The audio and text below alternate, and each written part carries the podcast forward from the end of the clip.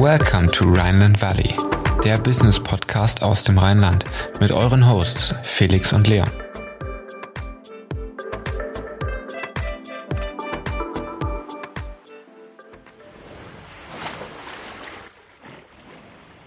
Herzlich willkommen im Rheinland Valley, der Business Podcast für zwischendurch. Heute mit Alexander Lübke vom VC-Investor InVenture. InVenture hat es sich zur Aufgabe gemacht, Venture Capital zu demokratisieren. Wie sie das umsetzen und was sie überhaupt damit meinen, erfahrt ihr jetzt im Rheinland Valley. Hallo Alex. Hallo Felix, vielen Dank für die Einladung. Jawohl, freut mich sehr, dass das heute geklappt hat. Wir haben ja auch ein spannendes Thema da vor uns. Ich würde direkt anfangen und habe mir direkt die Frage gestellt, wenn ich jetzt Privatinvestor bin, was genau kann ich über eure Plattform genau machen? Mhm. Ähm, ja, über unsere Plattform äh, ist es jetzt erstmals möglich, für Privatanleger ähm, eben mittelbar an Venture Capital Fonds zu partizipieren. Äh, das war vorher noch nicht möglich. Also wer das kennt aus der Szene, weiß, dass Venture Capital Fonds als Spezial-AIFs beispielsweise klassifiziert werden. Und das bedeutet unter anderem, dass man für ein Direktinvestment da eben erst auf 200.000 Euro reinkommt. Und das fanden wir eben unfair. Ähm, und so haben wir uns auf den Weg gemacht, äh, die Anlageklasse zu demokratisieren und äh, haben es mit der äh, mit Hilfe der Blockchain-Technologie nun geschafft, äh, das Mindestinvestment auf 1000 Euro zu senken. Okay, das heißt, es wird zugänglich für quasi jeden Privatinvestor oder auch jede, generell jede Person, die sagt, ich möchte gerne ab Betrag 1000 Euro einsteigen in den, ins Venture Capital Business. Richtig, genau, genau. Also man muss dazu sagen, das sind, ähm, also es sind bei uns eben keine Direktinvestitionen, sondern man kann sich das eben eher vorstellen wie so eine Art Fund of Fund, äh, so wie ein Dachfondskonstrukt, nur dass da eben kein ähm, kein äh, Korb an Venture Capital Fonds das Zielinvestment sind, sondern eben ein gezielter Venture Capital Fonds, den wir im Vorfeld sozusagen auswählen. Und ähm, über dieses Fund of Fund Konstrukt nenne ich es jetzt einfach mal, ähm, ist es dann eben möglich, eine mittelbare Investition einzugehen und an den Erträgen zu partizipieren. Alles klar. Wenn wir jetzt auch über Investments generell sprechen, würdest du so ein Investment in einen Venture Capital Fonds zum Beispiel auch einem Investment mit einer ganz anderen, anderen Investmentstrategie wie zum Beispiel den Business, äh, in äh, Immobilien vorziehen? Ähm, ja, also das ist natürlich schwer zu sagen. Es kommt immer eher auf den einzelnen Investor selber an, was er für Risikopräferenzen hat, äh, wie, wie viel Geld er vielleicht auch zur Verfügung hat. Ähm, in der Regel würde ich schon sagen, dass es Sinn macht, beides ähm, im Portfolio zu haben. Ähm, es sind jetzt auch beides sehr traditionell sehr illiquide Anlageklassen, was natürlich die Eintrittsbarrieren dementsprechend ähm, ja erhöht oder hoch hat. Ähm, da haben wir es mit Inventure jetzt eben gesenkt mit den, äh, mit den Eintrittsbarrieren. Von daher, ähm, wer nicht so viel Geld zur Verfügung hat, ähm, dem, dem, ja, da macht es durchaus Sinn, sagen wir es mal so. Okay, ist quasi quasi niederschwelliges Angebot, wie jetzt zum Beispiel auch das die Investments in äh, ETFs oder beispielsweise auch Aktien. Genau, genau. Also wir richten uns natürlich an Anleger, ähm, die schon gewisse Erfahrung mitbringen. Also es ist nichtsdestotrotz, ähm, dass wir die Anlageklasse jetzt ein Stück weit öffnen. Es ist immer noch ein relativ komplexes Projekt, äh, Projekt, Produkt. Äh, ähm, und somit sollten Anleger, ähm, die bei uns investieren, auch eine gewisse Vorkenntnis mitbringen, schon mal ein paar Anlageprodukte ausprobiert haben, ETFs, Aktien, vielleicht auch andere alternative Investments, Krypto, äh, Crowdfunding, so in die Richtung, dass, dass ähm, die Anleger so ein bisschen ein Gefühl dafür haben, worein sie investieren. Das ist auch zum Beispiel einer der wesentlichen Punkte, auf die wir eben bei so einem Investment achten. Wir fragen immer die Kenntnisse und Erfahrungen äh, der Anleger ab. Ähm, das, das kennt ihr wahrscheinlich auch, wenn ihr ein Bankkonto eröffnet und ein Depot, dann kommt ihr auch irgendwann an diesen Punkt, wo dann gefragt wird, wie viel Erfahrung hast du mit Aktien und so weiter und so fort. Ähm, von daher, ähm, genau, also sollten, sollten, man sollte eine gewisse Affinität für Finanzprodukte mitbringen. Hm, alles klar. Wie ist denn die Resonanz auf ähm, euer Angebot? Ähm, habt ihr Feedback eingesammelt schon und wie lange gibt's euch überhaupt schon? Ähm, ja, direkt als Corona quasi angefangen hat. Ähm, also Lennart und ich damals haben damit angefangen, direkt nach dem Studium quasi. Äh, haben dann erstmal äh, mit, mit unserem Netzwerk gesprochen, ein bisschen ein Sounding gemacht, ob das eventuell ob das überhaupt ein, ein interessantes Produkt sein konnte. Beispiel, beispielsweise Lennart, der war anderthalb Jahre im Corporate VC, äh, hat da mit seinen alten Kollegen gesprochen und so weiter. Und ähm, irgendwann ich, ähm, haben wir uns dann gesagt, okay, wir wollen das jetzt weiter verfolgen und aktiv vorantreiben. Und gegründet haben wir äh, im April letzten Jahres und ähm, live mit der Investmentplattform sind wir seit Oktober letzten Jahres, jetzt mit zwei ähm, Zielfonds sozusagen. Das eine ist ein nachhaltiger Impact-Fonds, äh, Planet A. Äh, das andere ist ein Growth Capital Fonds, ähm, Cadence Growth Capital. Äh, und über unsere Tokens kann man mittelbar eben an den Erträgen dieser Fonds partizipieren.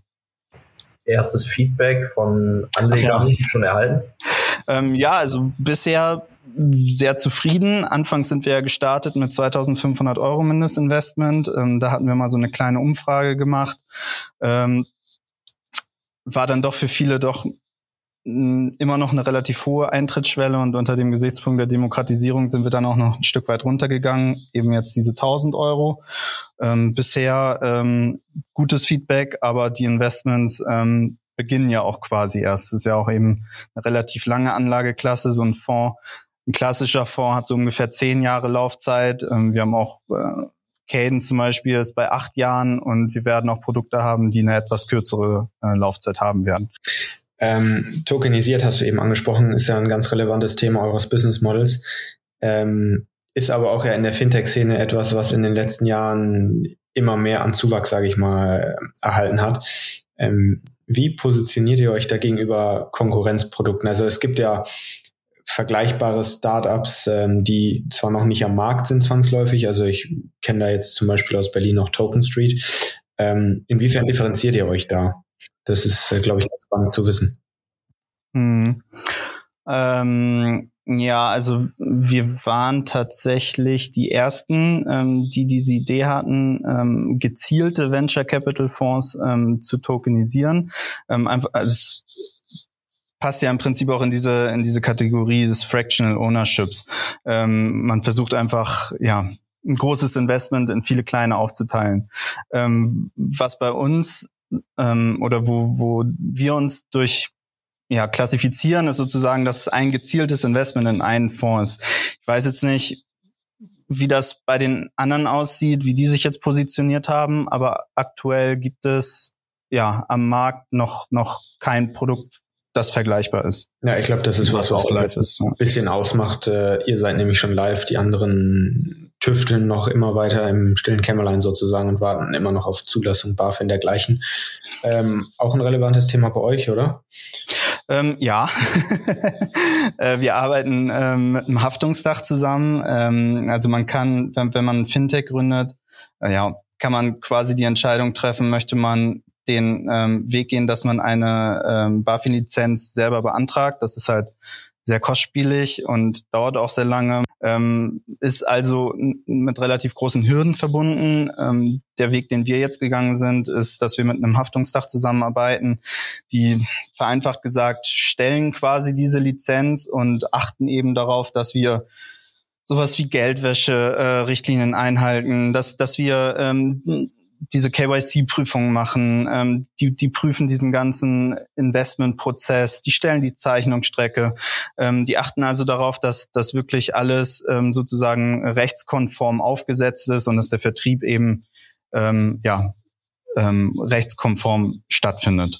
Genau. Ja, super spannend. Du hattest gerade eben schon von einer Vorlaufzeit generell ähm, gesprochen, die sich dann auch immer wieder unterscheidet. Aber wenn man dann auch über auf das Thema Zielrenditen zu sprechen kommt, was ist dann so eine Zielrendite, die ich äh, absehen kann nach der genannten Vorlaufzeit? Hm. Ja, ist schwierig zu beantworten. Also ähm, man kann das natürlich nicht im Vorfeld sagen. Jeder Fonds hat natürlich eine, eine bestimmte Strategie und bestimmte Erwartungen, die er aufstellt. Ähm, wenn, wenn man sich Statistiken anschaut, ähm, dann, dann sieht man, dass zum Beispiel Growth und Private Equity Fonds in den letzten zehn Jahren im Schnitt so 16, 17 Prozent pro Jahr ähm, erwirtschaftet haben. Europäische VCs beispielsweise lagen so bei 22 Prozent, aber das ist natürlich kein Indikator dafür, dass das bei Folgeinvestments auch noch so ist. Ja. Rendite ist natürlich das eine, Volatilität ist das andere Thema. Ähm, ja. Was für eine Vola ist da so, so, ein, so ein Zielspektrum, in dem ihr euch bewegt? Sind das 40 Prozent, sind das 50 Prozent? Sind wir drunter? Ja, Volatilität ist ähm, ja bei einem illiquiden Asset schwer zu beurteilen. Ähm, ja, also du, du kriegst da ja im Prinzip nicht so viel von mit. Ähm, das ist ja irgendwie auch ein Stück weit der Charme, den so ein illiquides Asset vielleicht auch mitbringt. Wenn man jetzt zum Beispiel am Aktienmarkt investiert ist, dann gehen die Aktienkurse rauf und runter. Jetzt gerade mit Corona, mit, mit, mit der aktuellen Ukraine-Krise, da purzeln mal eben schnell die Kurse. Ähm, das, das hat man bei so einem Investment nicht. Ähm, und es ist ja eben auch so, dass diese Fonds ähm, die, die, die den ersten Teil ihrer Laufzeit ihre Investitionen tätigen in die Startups, äh, die Startups dann sozusagen in Anführungsstrichen aufbauen und betreuen und erst zum Ende hin veräußern. Ähm, deswegen von von einer Volatilität in dem Sinne kann man da wahrscheinlich nicht von sprechen. Schwer zu sagen, weil es immer nur einen Bewertungsstichtag gibt, oder? Genau, genau. Und ähm, ja, ja, es ist nicht taggenau, nicht, nicht taggenau gepriced und entsprechend kannst du keinen entsprechenden, also keinen richtigen Kursverlauf. Richtig, genau. Es gibt eben keine Kurse. Es gibt halt diese Reportings, die man bekommt, wo dann quasi ein Net Asset Value drin steht, ein Multiple, eventuell eine IRR. Ähm, aber so, so, ja, also mit Volatilität ist es nicht vergleichbar. Also ja, nochmal ganz kurz. Ich wollte auch eher so ein bisschen auf den Risikoaspekt des Investments hinaus. Also welches Risk Exposure habe ich mit dem Investment? Ach so. Ähm, ja, also ja, das, das, das größte Risiko ist im Prinzip ein Totalverlust. Ähm, das kann natürlich passieren. Ich habe jetzt noch keinen Fonds erlebt, ähm, dem das, dem das passiert ist. Ähm, also in der Regel zahlen die schon mindestens ihr ähm, ihre äh, das eingezahlte Kapital wieder aus. Ähm, aber das Risiko ist natürlich da. Ja. In wie viele Fonds konnte ich bei euch investieren? Also äh, in die Fonds direkt kann man bei uns ja nicht investieren. Ähm, was man immer erwirbt, ist so ein Token. Ähm, ich hatte ja am Anfang schon ähm, erwähnt, es ist so eine Art Fund of Fund. Ähm, das heißt, wir gründen für jeden Fonds, den wir auf der Plattform zeigen, ähm, eine eigene Zweckgesellschaft und die emittiert diese Token. Das sind im Prinzip ähm, tokenisierte Schuldverschreibungen, Wertpapiere, die ausgegeben werden und die erworben werden können von den Anlegern. Und diese Token ja, haben und geben dir quasi das Anrecht auf eben die Erträge, die aus diesem Fonds generiert werden. Ähm, genau, und aktuell haben wir jetzt ähm, ähm, zwei Fonds beziehungsweise zwei Token. Ähm, das eine ist Planet A, ähm, ein Impact-Fonds aus Hamburg und das andere ist ähm, Cadence Growth Capital, ein Growth Capital Fonds ähm, aus Berlin. Und jetzt wir planen für das kommende Jahr noch so drei bis fünf weitere Fonds zu zeigen oder beziehungsweise Tokens zu zeigen, ähm, von denen noch zwei in der, in der, im, in der ersten Hälfte des Jahres kommen werden. Wie, find, wie findet denn dann so eine Prüfung von dem Fonds statt? Die muss ja auch irgendwie stattfinden, da muss ja quasi eine Due Diligence äh, äh eurer, von eurer Seite aus gemacht werden. Ähm, wie, findet, wie läuft das ab? Genau, ähm, ja, also es beginnt im, am Anfang erstmal immer mit Gesprächen mit dem Fonds, man lernt sich so ein bisschen kennen. Ähm, dann findet man eigentlich schon direkt raus, ob das was wird oder nicht. Ist natürlich auch unterschiedlich, ob der Fonds auf uns zukommt oder wir auf den Fonds. Ähm, dann geht's relativ schnell in, in die Sichtung der Unterlagen. Ähm, da schaut man sich dann sowas an wie ein Track Record. Ähm, das Team schaut man sich an, ist ein ganz großer Faktor bei so einem VC-Fonds. Ähm, die Anlagestrategie ist eben konsistent. Ähm, die, die Konditionen des Fonds.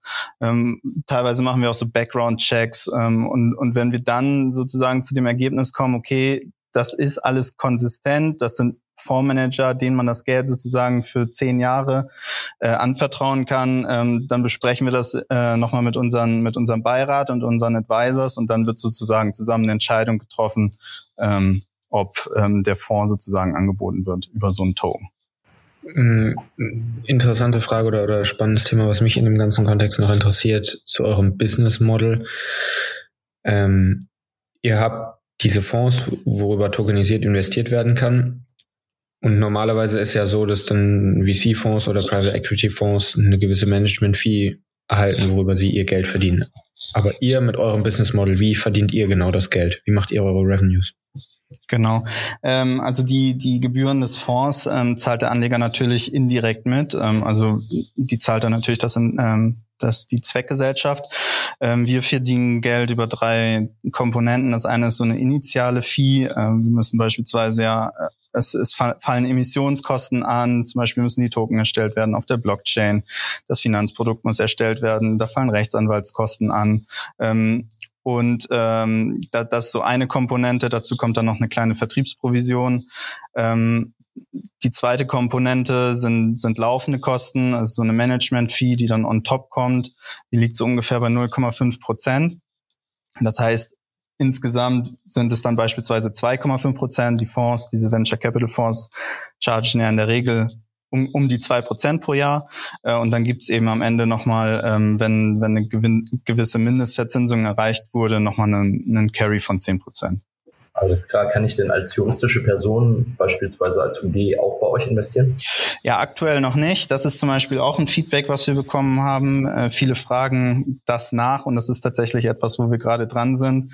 Das ist nur, ähm, ja, nicht so einfach, ähm, technisch sehr convenient abzubilden, äh, weil die Prüfung einfach umfang, umfangreicher ist als bei einer natürlichen Person. Ähm, das wird aber wahrscheinlich noch in der ersten Jahreshälfte kommen. Super spannend. Ähm, wenn wir auch auf das Thema Zukunft eingehen und gerade Startup-Markt in Deutschland, der ist ja sehr im Wandel. Es mhm. passiert sehr viel, sehr viele Themen rücken auf einmal in den Vordergrund, die in den letzten Jahren ähm, nicht so sehr betrachtet wurden. Welche Branche siehst du denn gewaltig im Kommen? Wo oder in welchem Bereich siehst du Potenzial, den kompletten Markt umzukrempeln, neue Ideen hervorkommen zu lassen? Was ist da so deine Einschätzung? Ja, ähm, also ganz klar Cleantech. Ähm, wenn man sich mal anschaut, aktuell diese veränderten Konsumverhalten, politische Strömungen, ähm, Startups, die sich in dem Bereich ähm, umtummeln, sage ich mal so, sind in äh, ja sehr bevorzugten ähm, Marktbedingungen. Deswegen glaube ich, dass ähm, also und natürlich ist es auch eine riesen Herausforderung, vor der wir gerade stehen, die es eben zu bewältigen gibt. Deswegen glaube ich, dass, dass Startups, die in dem Bereich tätig sind, eben ja sehr große Potenziale haben.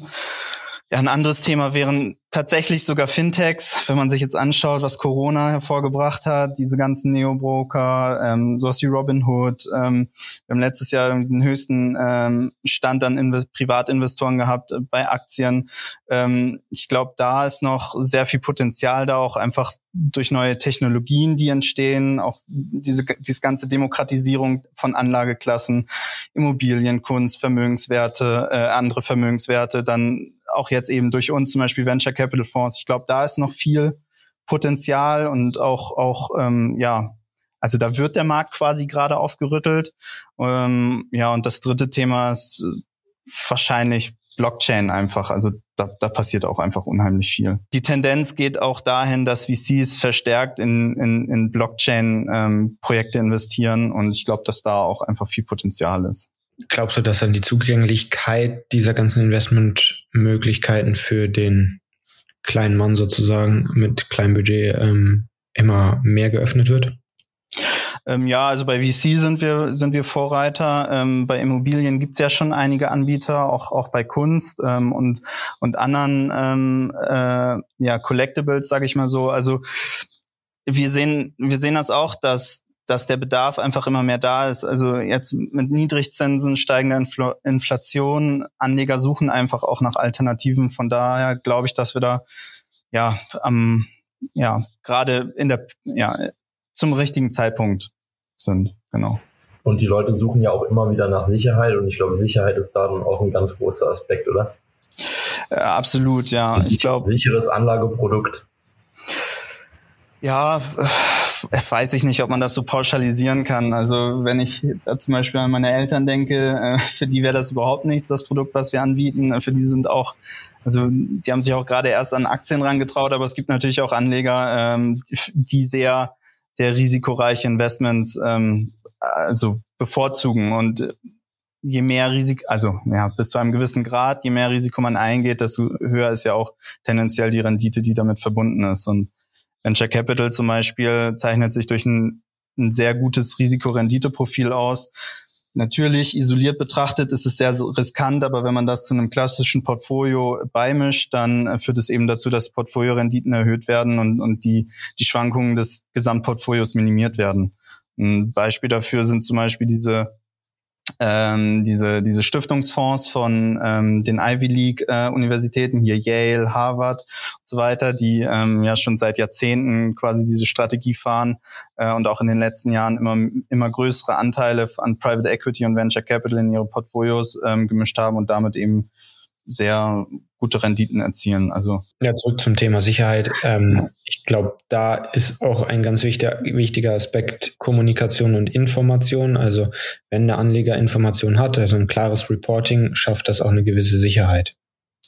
Zumindest meine Erfahrung. Ja, das ist auch etwas, was für uns wichtig ist. Genau, also äh, wir haben, wenn, wenn man bei uns beispielsweise investiert, dann wird es auch ein Dashboard geben, wo man diese ganzen Tokens dann sieht. Ähm, es wird ein jährliches Reporting geben. Man wird bei den Tokens sehen können, ähm, wann, äh, in, in welcher Phase der Vorlaufzeit man sich befindet, welche Portfoliounternehmen da drin sind. Es wird so eine Art Newsfeed geben, wo man immer aktuelle Informationen zu den Portfoliounternehmen bekommt. Also wir versuchen den Anleger schon ähm, sehr stark ähm, ja zu, zu, zu informieren über das Investment, weil es eben so ja so ein langes Investment ist, was relativ illiquide ist. Ja, aber da eben genau das, worauf ich hinaus wollte, eben der Kunde oder ja, doch, der Kunde sieht sein Investment und weiß, in welche Portfoliounternehmen das Geld gesteckt wird durch den, durch den Zielfonds und wenn man dann mal, das heißt, die Analogie ist das falsche Wort, aber zurückschaut auf zum Beispiel Schifffonds oder geschlossene Immobilienfonds, die eine Bruchlandung hingelegt haben, was ja oft eine Unsicherheit bei den Anlegern erzeugt hat, mhm. ähm, da ist dann nicht so das Verständnis oder eine klare Kommunikation vorhanden. Und wenn ich dann sehe, welche Portfoliounternehmen habe ich, dann kann ich mich beschäftigen mit dem Geschäftsmodell, kann es versuchen zu verstehen und habe eine relativ klare Vorstellung von dem, wo mein Geld landet und kann für mich entscheiden, ja, ich mache es oder ich mache es nicht. Genau. Nur, also bei einem Venture Capital Fonds ist es natürlich so, man hat ja immer dieses, also die, die sammeln immer so für ein bis zwei Jahre Geld ein. Das ist ja auch die Phase, in der wir dann sozusagen die Emission starten. Und da ist ja oft noch, noch nicht klar, in welche Unternehmen das Geld fließen wird. Also das ist natürlich ein Risiko, ähm, was mit der Anlageklasse einhergeht. Ja, ja gut. Wie wollt ihr euch denn in Zukunft positionieren? Wird es noch äh, Anlageprodukte unter 1000 Euro geben oder was steht bei euch jetzt auf der Agenda für die nächsten, sagen wir, fünf Jahre? Ähm, ja, also aktuell ist es noch so, dass wir uns erstmal auf die Zielgruppe fokussieren werden, die wir aktuell haben. Also ähm, es ist ja ein komplexes Produkt. Ähm, die Anleger bringen ja in der Regel immer eine gewisse Erfahrung mit und wir sehen das auch in den in den Investmentsummen. Die sind schon im Schnitt deutlich über 1000 Euro. Äh, das heißt, es macht für uns aktuell erstmal keinen Sinn, weiter runterzugehen. Ähm, das, das wird man dann in Zukunft sehen. Geplant ist es aber erstmal nicht. Was wir noch planen, ist eben der Aufbau eines Marktplatzes. Ähm, da es eben ja äh, Investments in Tokens sind, ähm, hat man oder wird man auch die Möglichkeit haben, diese frühzeitig wieder loszuwerden. Also ähm, das, das ist ja auch immer so ein Problem von diesen illiquiden Assets. Man investiert einmal, das Geld ist zehn Jahre gebunden und über diesen Marktplatz hat man dann die Möglichkeit, ähm, aus dem Investment wieder frühzeitig rauszukommen, wenn man zum Beispiel in so eine Not finanzielle Notsituation gerät. Ähm, das, das wird nochmal ein großes Thema sein, ja. Ich hätte noch ähm, gerade eine Frage dazu, ähm, zu dem Thema äh, Weiterbildung und gerade Startup Investment, ähm, welche Plattform du da konsumierst, um dir das Wissen anzueignen, ähm, was liest du, was guckst du dir täglich an, was sind so deine Informationsplattformen? Ähm, ja, also ich äh, wahrscheinlich wie, wie jeder andere auch höre ich aktuell sehr viel ähm, Podcasts, wenn es so um tägliche News geht ähm, oder so allgemeine Themen. Wenn es wirklich um Wissen geht, ist mittlerweile so, dass wir uns ein relativ starkes Partner-Netzwerk aufgebaut haben. Also wenn es um wirkliches Wissen geht, dann suche ich immer eher das Gespräch ähm, zu, zu auch, auch Fachleuten ähm, und sonst ähm, im Wesentlichen eigentlich LinkedIn. Ähm, da, da habe ich eigentlich alles aggregiert, News, Fund Announcement, wenn irgendwelche wenn es News zu Startups gibt, ähm, man hat Experten, denen man folgen kann ähm, und ich habe immer das Gefühl, dass, dass man immer am meisten lernt, wenn man mit den Leuten direkt ins Gespräch kommt. Deswegen sind das, das sind so ja die drei größten Kanäle, würde ich sagen. Okay. Ähm, und welche Learnings würdest du jungen Gründern für den Aufbau ihres Businesses mitgeben? ähm, basierend auf deiner Erfahrung, auf deinem, auf deinem Weg? Mhm. Ja, ich glaube, ich glaube, das Wichtigste ist einfach ein gutes Team zu finden, ein gutes Gründerteam, ähm, dass, dass man sich sehr gut versteht und auch ergänzt. Ähm, also es ist einfach fast wie, wie ein Lebenspartner, mit dem man quasi zusammen ein Kind großzieht. Ähm, es, man, man geht zusammen durch Hoch und Tief und oft ist es halt, oder einige Start oder viele Startups scheitern auch einfach da, daran, dass die Gründer sich einfach zerstreiten. Also das glaube ich mit die, mit die wichtigste Komponente. Ähm, man muss jetzt nicht irgendwie ein, ein starker Netzwerker sein, aber ein, ein gewisses Grundnetzwerk mitzubringen, ist ist schon vorteilhaft. Ähm, viel, vieles ergibt sich dann auch einfach daraus. Ähm, äh, und, und was das Business Model angeht, was, was uns sehr geholfen hat, war einfach, dass wir im Vorfeld LOIs eingeholt haben, ähm, von, von Fonds zum Beispiel auch. Äh, wir hatten uns damals noch im letzten Jahr über das Access-Stipendium äh, finanziert.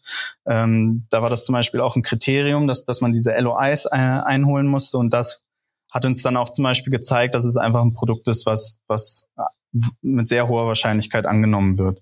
Und sonst einfach machen.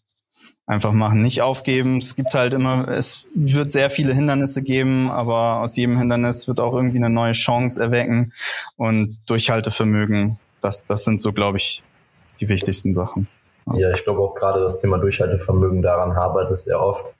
Und dann an Platz zwei haben wir jetzt auch mit ähm, VC-Investoren oftmals gesprochen, dass halt Startup-Teams dann scheitern, weil es irgendwie Krieg zwischen den Fronten gibt.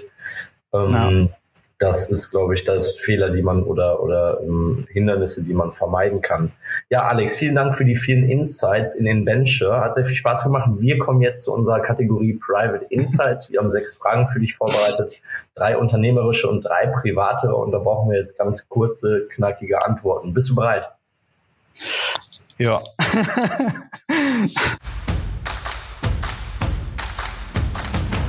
Ich starte rein. Hast du selber in eure Produkte investiert?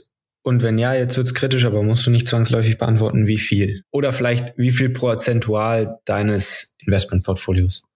Ja, habe ich. Ähm, ja, prozentual vom Portfolio ist halt schwierig. Also das, das was möglich ist, ähm, ähm, werde ich oder investieren wir alle Gründer. Ähm, das Ding ist halt, dass wir kontinuierlich neue Fonds eben anbieten werden. Und wir haben uns vorgenommen, in jeden Fonds zu investieren. Deswegen wird die Summe pro Fonds nicht allzu hoch sein. Okay. Fair enough. Okay, dann nächste Frage. Was ist dein Lieblingsbuch für Finanz- oder Investmentwissen? Oh, ja, ähm, oh, ich komme nicht auf den Titel. Ach. Weißt du den Autor? Nee, das ist so ein gelbes Buch. Down, Down Wall Street, irgend, irgendwas Down Wall Street war es. Ich komme nicht auf den genauen Titel. Das ist so ein Ah, müsste, müsste ich jetzt nach, nachschauen. Das fand ich aber ziemlich gut. tragen wir auf jeden Fall nach. Ja, ja, ich hatte damals angefangen mit äh, Der intelligente Investor von Benjamin Graham. Ähm, empfehlen viele, hatte mich damals irgendwie nicht so abgeholt. Ähm, das, was ich gerade meinte, äh, finde ich deutlich besser, weil es irgendwie zeitgemäßer ist und viele sehr, sehr anschaulich viele ähm, äh, Konzepte gut erklärt. Ja, es ist ein zäher Schinken, der gerade angesprochen hat. Wenn man dann noch ja. draufsetzen möchte mit Security Analysis, dann ja. ja. hat man sich da einmal durchgeflügt nach Warren Buffett-Manier. Okay, letzte genau. Frage von meiner Seite. Entweder oder ähm, investieren in Krypto oder ganz aktuelles heißes Thema NFT. Wo würdest du eher 1000 Euro investieren, wenn es kein Inventure-Fonds wäre? Äh, dann ganz klar Krypto. Alles klar, dann kommen wir jetzt zu den privateren Fragen. Äh, die deiner Meinung nach interessanteste Stadt der Welt? Oh, gute Frage. Äh, ach Gott, das ist immer schwierig. Das ist irgendwie voll die fiese Frage. Ich fand Shanghai ziemlich cool. Alles klar. Dann ein materieller oder ein privater materieller Traum, den du dir irgendwann erfüllen willst. Ein Haus am See. Ein Haus am See, alles klar. Und noch eine Entweder-Oder-Frage. Ein Abendessen mit Ray Dalio, Co-Chief Investment äh, Officer und Chairman bei Bridgewater Associates oder mit Bill Gates. Wo wärst du eher dabei? Ray Dalio. Alles klar. Alex, vielen Dank für die Aufnahme, vielen Dank fürs Dabeisein, hat sehr viel Spaß gemacht und wir gucken natürlich immer wieder auch auf InVenture, was es für Neuigkeiten gibt. Jawohl, Vielen Dank ja, fürs Dabeisein und mach's gut. Hat mich auch gefreut. Vielen Dank. Macht's gut. Ja, das war's auch schon wieder mit der aktuellen Folge Rheinland Valley. Wir würden uns sehr freuen, wenn du uns weiterempfehlst, damit wir noch mehr Reichweite bekommen. Und wenn du auf iTunes zuhörst, würden wir uns sehr freuen, wenn du uns eine positive Bewertung hinterlässt, damit der Podcast auch noch besser auffindbar wird. Wie immer findest du in den Show Notes alle Informationen und wir sagen bis zum nächsten Mal und ciao.